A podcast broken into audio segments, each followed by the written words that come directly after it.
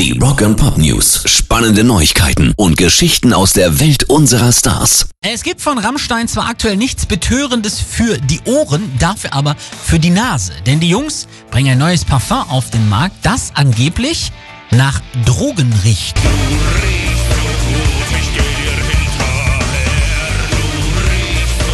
Das mittlerweile dritte Parfum der Berliner Rockband soll am 20. Juni erscheinen. Frei nach dem Motto Drogen für alle kann sich demnächst jeder damit brüsten, zu Hause etwas Kokain im Schrank aufzubewahren. Cocaine White Ash und Cocaine Black Ash werden die beiden neuen Düfte nämlich heißen und damit schließen sie an den Vorgänger Cocaine Intense an, den die Band letztes Jahr schon rausgebracht hat. Rock and Pop News. Neil Young prophezeit dem armen Führer Donald Trump ein Ende seiner Amtszeit. Letzten Samstag hat er einen Brief veröffentlicht, in dem er sich für die Black Lives Matter Bewegung und auch deutlich gegen den US-Präsidenten aussprach. Wir wissen, dass schwarze Leben wichtig sind, schrieb er am Wochenende über den derzeitigen Ausnahmezustand in den USA.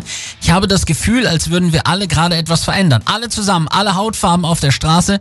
Und zum Schluss wurde Young dann Richtung Donald Trump richtig deutlich und schrieb, am Ende ist er nur ein armer Führer, der Mauern um unser Haus baut. Ich glaube, dass er bald machtlos sein wird und ich wünsche ihm das Beste in seinem nächsten Leben. Dieser bedauernswerte Mann wird den amerikanischen Traum nicht zerstören. Starke Worte, wollen wir hoffen, dass es am Ende auch stimmt. Pairs Rock and Pop News.